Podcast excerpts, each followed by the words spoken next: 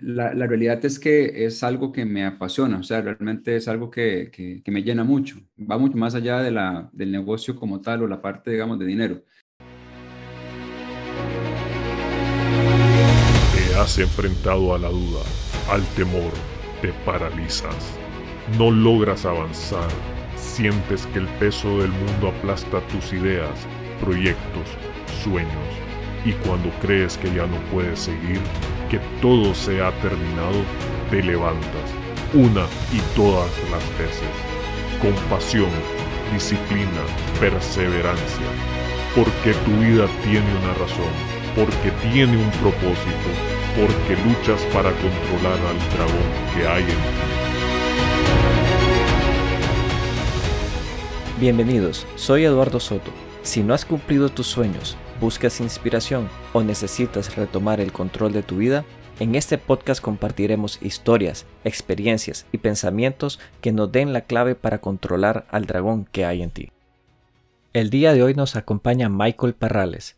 Es consultor de software educativo y ayuda a escuelas con la implementación de herramientas tecnológicas. Un hombre de fe con una visión clara hacia dónde se dirige su empresa. Les comparto sus experiencias ante las adversidades. Hola Michael, ¿cómo estás? ¿Cómo va, Eduardo? ¿Todo bien? Bien, bien. Mira, quería agradecerte, ¿verdad?, por eh, participar en el programa. Estoy seguro que va a ser de mucha ayuda. Y bueno, eh, ¿a qué te dedicas? Bueno, soy, eh, tengo algo interesante porque soy inicialmente ingeniero en sistemas. me desarrollé en esta área de, de la tecnología por muchos años. En el 2000 cinco, pues la empresa donde estaba trabajando como gerente de sistemas cierra operaciones y hay una oportunidad, tengo un colegio en Costa Rica como director de tecnología. Yo no quería enviar para nada el currículum ahí porque pensaba que trabajar en, educación era un retroceso en mi carrera. O sea, estaba trabajando en empresas muy grandes a nivel de informática. Sin embargo, pues me llamaron esa misma semana y esa misma semana me contrataron. Y ahí fue donde inició toda mi aventura, ahora ya 15, casi, casi 16 años ya en educación, donde eh, pues he dado un giro interesante mezclando la tecnología con, con, la educación y he estado pues estudiando pues esta área ya por, por ah, prácticamente seis años. ¿Estabas trabajando para alguna escuela y más o menos qué ocurrió? Pues, ¿qué te hizo tomar la decisión de decir, voy a arrancar esto o esto lo veo como un potencial negocio?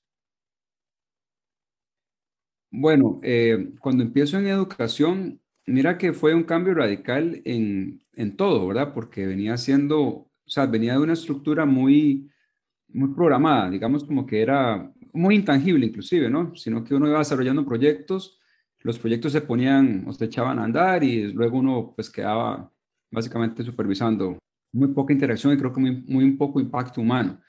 Cuando empiezo a trabajar en educación, empiezo pues a prepararme en educación, no conocía absolutamente nada del tema. Eh, sucede que en el transcurso de los años, pues empiezo a apoyar algunos colegios de manera independiente.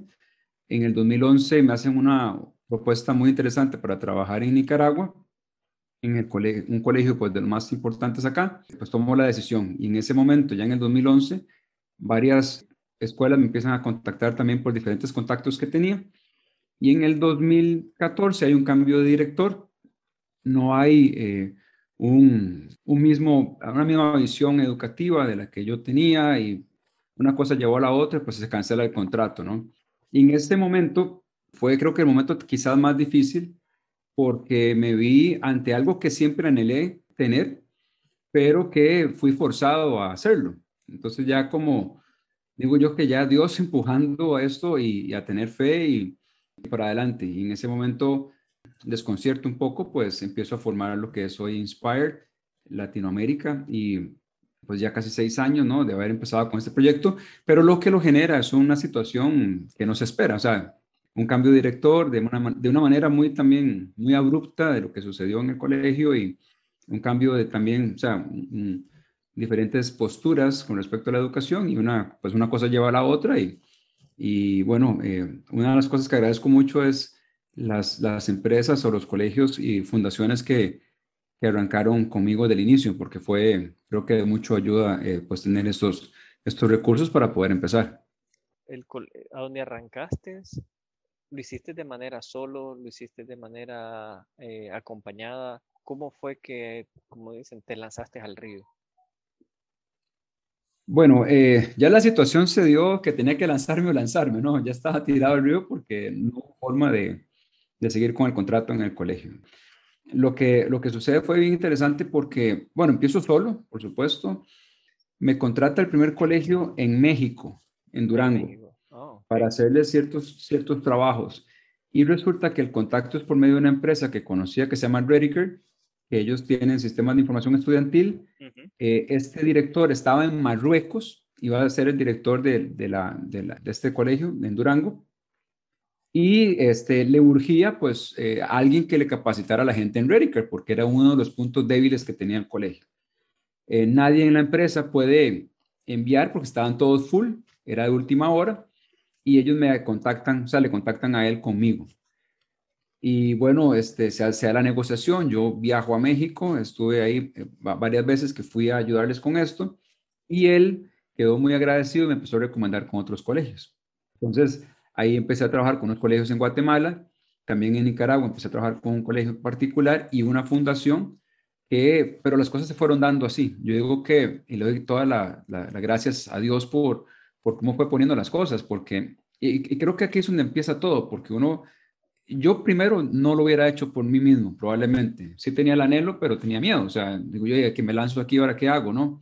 ¿Cómo se dio el tema de la decisión así? O sea, me contás un poco, como dicen, que las cosas se vinieron dando por obra y gracia de Dios, y estoy seguro que, que así es, pero internamente en vos, ¿qué sucedía en ese momento?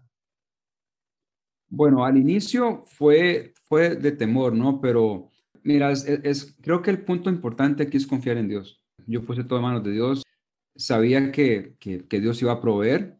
Eh, tenía miedo, por supuesto, pero fui viendo la mano de Dios en todo el proceso. ¿Sí me explico? O sea, que alguien de Marruecos me contacte porque tiene una necesidad particular, o sea, eso no son casualidades. Y, no me gusta ver como una casualidad, o sea, no es casualidad, no es casualidad que, que este señor, que ahora es amigo, pues me quisiera recomendar con otros colegios, que otros colegios me recomendaran, o sea, me contrataran por medio de la recomendación de él. Ah, te, y te voy a contar otra cosa, Eduardo, que es bien interesante también de este proceso. Cuando esto de, del inicio de la compañía sale, nace en julio del 2015. En enero de ese año me contactó la directora de una fundación en Nicaragua eh, que tiene un trabajo muy interesante en, zona rural para que le ayudara con unos temas de unos Chromebooks. Yo le ayudé, ni siquiera les cobré porque la, la obra que están haciendo me, pareció extraordinaria y pues ahí lo dejé. Y, mira lo que pasó. Cuando se da esto, yo lo que empiezo a hacer es empezar a contactar gente que conozco. Y bueno, me acordé de ella y le escribí un correo, me acuerdo que fue un viernes, y ella me contesta el lunes y me dice, mira, no pudiste haberme contactado a mejor momento. La persona que tenía de directora de este programa renunció el sábado y necesitamos a alguien con urgencia que lo optimice, que lo siga. Y bueno, imagínense. Entonces, ya esta contratación representaba el 60 o 70% aproximadamente de lo que estaba ganando en el colegio anteriormente. Entonces, imagínate, un contrato ya eh, a, dos años firmado que te da por lo menos ese, ese colchón, digamos, para arrancar. Y trabajaba con ellos dos días por semana. Entonces me dejó mucho espacio libre para, para empezar a ver también cómo, cómo formar un negocio que fuera escalable y rentable. Porque sí es cierto que al inicio fue más como una contratación de trabajar como consultor. Y eso tuvo una, un tiempo que, que se fue desarrollando hasta que ya pude contratar gente, hasta que ya pude tener un programa ya desarrollado, hasta que eh, todo esto quedó pasando en el transcurso de los años. Entonces, ¿no te arrepentís de haber salido del mundo, llamémoslo así, formal de tecnología y migrar a este nuevo campo de la educación? No, para nada. Eh, sigo muy amante de la tecnología, por supuesto. Eh, obviamente hay eh, temas que ya no hago como hacía antes, como la parte de desarrollo de software, pero, a ver, la educación es que es muy tangible. O sea, llegar al día de hoy habiendo impactado y capacitado a más de 15 mil docentes ya en estos seis años de historia, ver las historias que ellos comparten, ver cómo este impacto en estos docentes también ha tocado la vida de, miles de miles de estudiantes, las relaciones de negocios que hemos hecho con otras empresas. Eh, e, eso no tiene precio al final, o sea, porque estás cambiando vidas de una u otra manera, ¿no?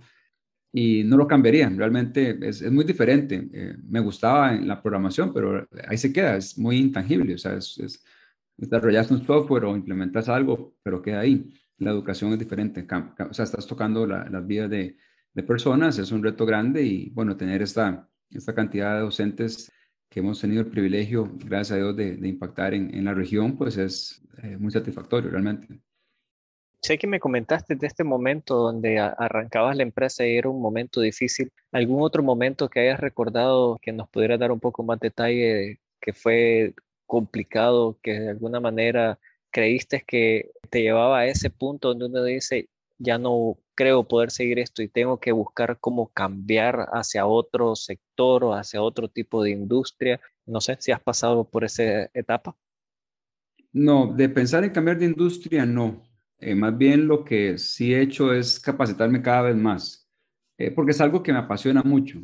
Eh, no lo veo tanto como un negocio, aunque ya tenemos presencia en varios países de Centroamérica y el Caribe y México.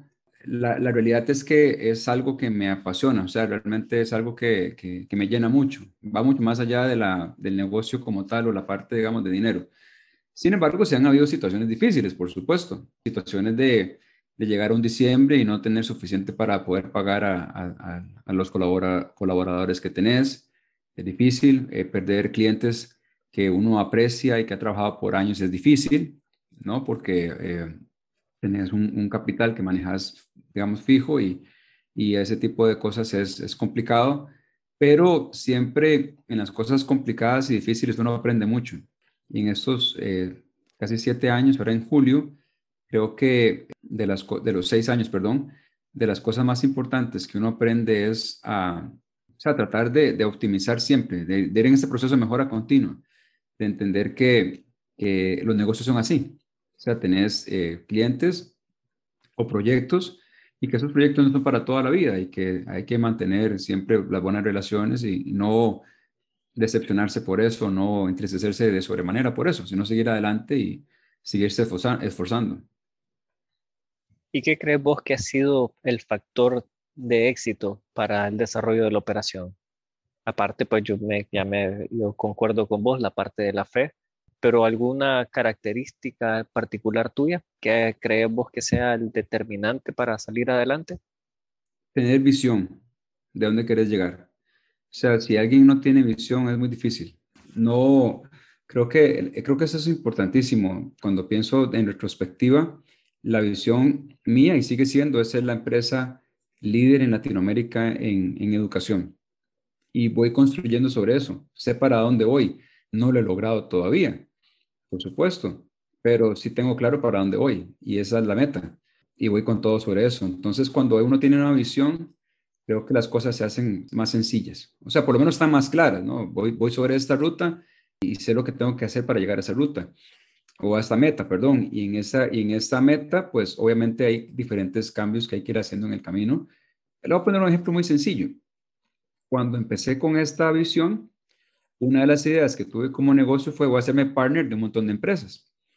Y, empresas me contactaban y, me di cuenta con los, o sea, en poco tiempo, gracias a Dios, de que no era conveniente, porque tener tantas relaciones de partnership con compañías me desenfocaba de la meta. Entonces quité todas las relaciones, solo me quedé con, eh, con el partner con Google, que sí ha sido muy bueno, y con el partner con Mentora Progrentis, solamente. Pero tenía como, como 14, entonces imagínense, estaba tratando de vender 14 productos, me presionaban, un desastre completo. Pero yo pensaba que esa era la forma. Eh, aprendí que no. Alabraba un poco porque sí tuve que cancelar contratos y demás que he hecho con empresas. Pero eh, creo que si no hubiera tenido la visión, ahí estaría, quién sabe, en un lodazal fatal sin haberme percatado que eso me estaba afectando. Y todo va de nuevo a la visión.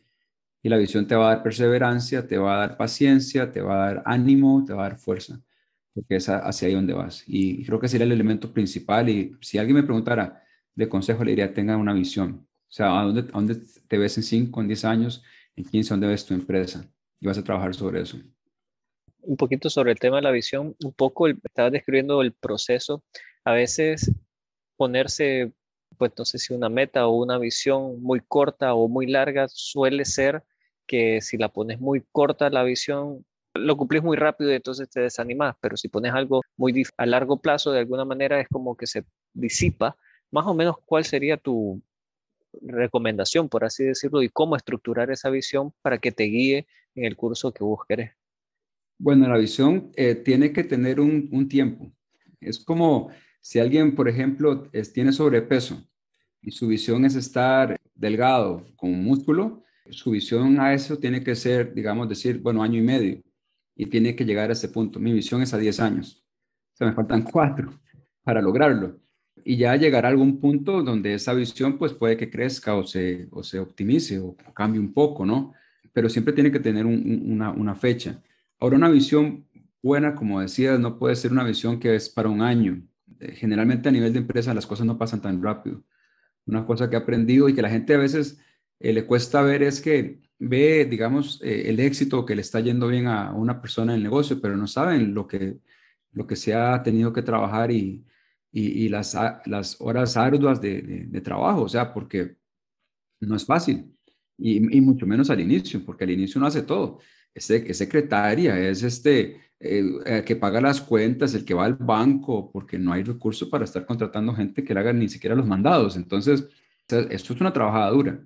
Claro, la gente dice, ah, yo quiero tener un negocio, pero se están viendo en el negocio ya quizás en 10 años, pero no quieren, digamos, dedicarse a, partirse el lomo por, ese tiempo para alcanzarlo. Y ahí es donde creo que también está una diferencia grande de alguna gente que no, aunque le da mucho miedo, que no se quiere tirar, tal vez creo que puede ser una, de eh, una razón esa, que quieren ya todo armado, tener a todos sus no sé, 100, 150 colaboradores y sus oficinas y generar un montón de capital sin pasar por este proceso duro, ¿verdad? Y eso lo vemos mucho con el, con el ejemplo del iceberg. O sea, la gente ve solo arriba, pero no saben lo, lo que uno se ha partido, el, digamos, de trabajando duro eh, para, para alcanzarlo, ¿no?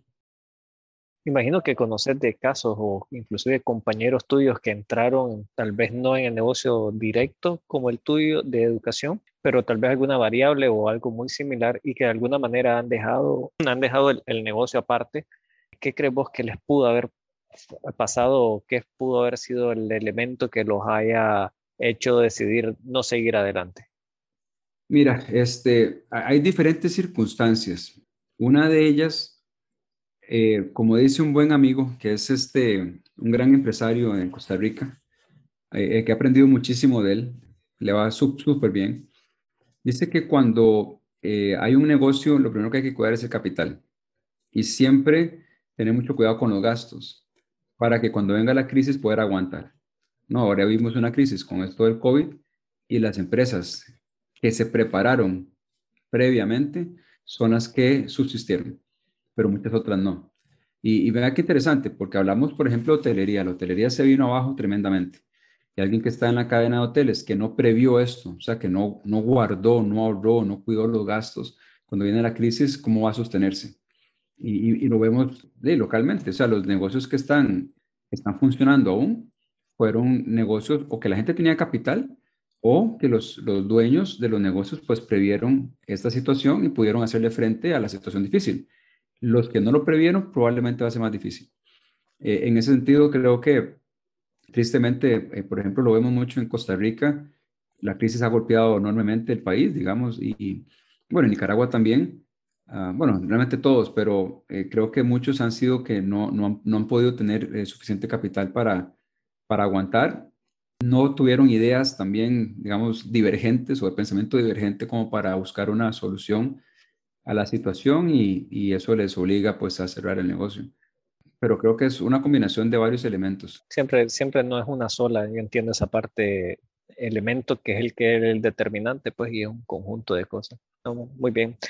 Y cambiando un poco el tema y regresando, que me dio un poco curiosidad el tema de cómo describías vos la pasión del negocio.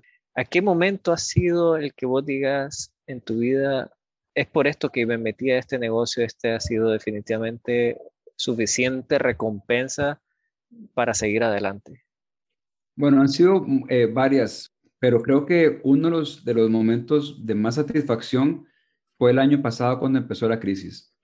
Como estamos unidos ahora con esta corporación de, de mentora, eh, estamos trabajando en sociedad y todo esto, Cuando se da la crisis, todo el mundo entra en un estado de shock en las escuelas y en marzo del año pasado empezamos a dar una serie de webinars que fueron súper buenos. Tuvimos audiencias de 9.000 personas conectados, este, 6.000, 5.000 y escuchar los comentarios de ellos fue para mí impresionante. De, de, llamar inclusive directoras de colegios y decirnos, mira, gracias por lo que están haciendo. No, o sea, no cobramos nada, fue, vamos a dar eso a la comunidad porque sé que están en un momento difícil y que probablemente no saben qué hacer. Y dimos eh, una serie de webinars, creo que aproximadamente unos 15, para familias, para, para estudiantes, para cómo hacer las cosas, explicado paso a paso y, y escuchar a la gente el agradecimiento, después que, que, los he podido contactar, digamos, por, por aparte, un colegio en, en, específico, decir, mira, este, sí, yo te conozco, estaba en algún webinar tuyo o alguna charla tuya y gracias porque aprendí esto de, de vos. E, eso es para mí lo más, lo más impresionante. Eh, y no tiene precio, porque sabes que estás dejando algo y, y la gente lo agradece. Habrá alguno que tal vez no, pero la gente que lo agradece lo hace sentir muy bien a uno y, y, y le dan también ánimo para seguir adelante en esta misión. ¿Qué tan cerca estás de cumplir tu visión? Me decías que te falta un trecho. ¿Qué pasa cuando llegas al final de esa visión? ¿Cómo la vas a reformular o no has pensado todavía en ello? Bueno, eh, tengo una idea un poco loca. Es una visión todavía. Creo que cuando se llegue a ese punto, eh, vamos, sería pensarlo a nivel mundial, que ya sería tal vez otros 10 o 15 años. Y he estado estudiando mucho las empresas grandes de, de educación lo que están haciendo. Eh, he encontrado puntos de diferenciación sumamente importantes. O sea, nosotros estamos haciendo cosas que ninguna empresa hace, al menos de las que he buscado y he hecho mi, mi tarea. Y creo que este producto diferenciador puede generar algo importante en el futuro, más importante todavía. Y seguir adelante, ¿no? Vamos a ver qué pasa en, en claro. estos cuatro años, pero Todo creo que vamos por buen camino. Sí, todo este tema definitivamente de pandemias y crisis y cosas salen oportunidades y definitivamente te ayuda a repensar estratégicamente qué hacer y para dónde ir. Pues bueno, yo te agradezco, ¿verdad? Creo que ha sido súper enriquecedora la conversación. Una última pregunta y no está vinculado nada a, al tema en general. ¿Cuándo fue la primera vez que viste un dragón y qué pensaste de él o qué te inspiró? Bueno, difícil saber, pero en este contexto, eh, si lo vemos así, digamos, en forma eh, de, analogía con el dragón, creo que el, miedo a, formar, a, hacer un, a tener un negocio y, no, depender de un trabajo específico era el principal que había. O sea, yo tenía un negocio desde el 98 de desarrollo de software. En esta circunstancia, circunstancia particular eh, era diferente. Había otros, otros elementos muy diferentes. Estaba en otro país que no era pues el mío. Sí quería hacerlo, pero tenía un temor grande. Y lo que ayudó en mi caso particular fue la, tal vez un poco la necesidad y la premura por, por cómo pasaron las cosas. O sea, eh, de te tiras o te tiras, de ahí no hay nada que hacer, ¿verdad? Y creo que así es la forma de que se dio y la forma que Dios me ayudó a, a, a vencer ese miedo y, digamos, en la instancia cercana creo que sería ese, ese miedo de, de, de hacer algo solo y, y, y, creo que Dios empuja también eso para, es que sabía que estaba un anhelo en mi corazón, que quería hacerlo, pero que si no hubiera sucedido así, probablemente todavía no, no, no hubiera pasado por todo esto. No bueno, sé si respondo la pregunta bien, pero... No, no, muy bien, no te preocupes. Bueno, si alguien quisiera ayuda en temas de software educativos y quisiera tal vez estar en contacto contigo, ¿cuál sería la mejor manera de estar en contacto? Bueno, pueden buscar en redes sociales Michael Parrales A, Michael Parrales A en Instagram, en Facebook, Twitter, eh, LinkedIn. E igual en YouTube, el canal de Michael Parrales, pueden, pueden encontrar. Hemos eh, también hecho varios videos y hay varios, varios, recursos ahí que están a la disposición de toda la gente. Ah, excelente. Bueno, Michael, te agradezco. Una vez más, muchas gracias pues, por estar con nosotros. Sin duda apasionado por la educación, por servir, con una visión clara hacia dónde se dirige, son las notas que me he guardado de este episodio. Espero que lo hayas disfrutado y te espero en el próximo. Y ya sabes, si tú no controlas al dragón, él te controla a ti.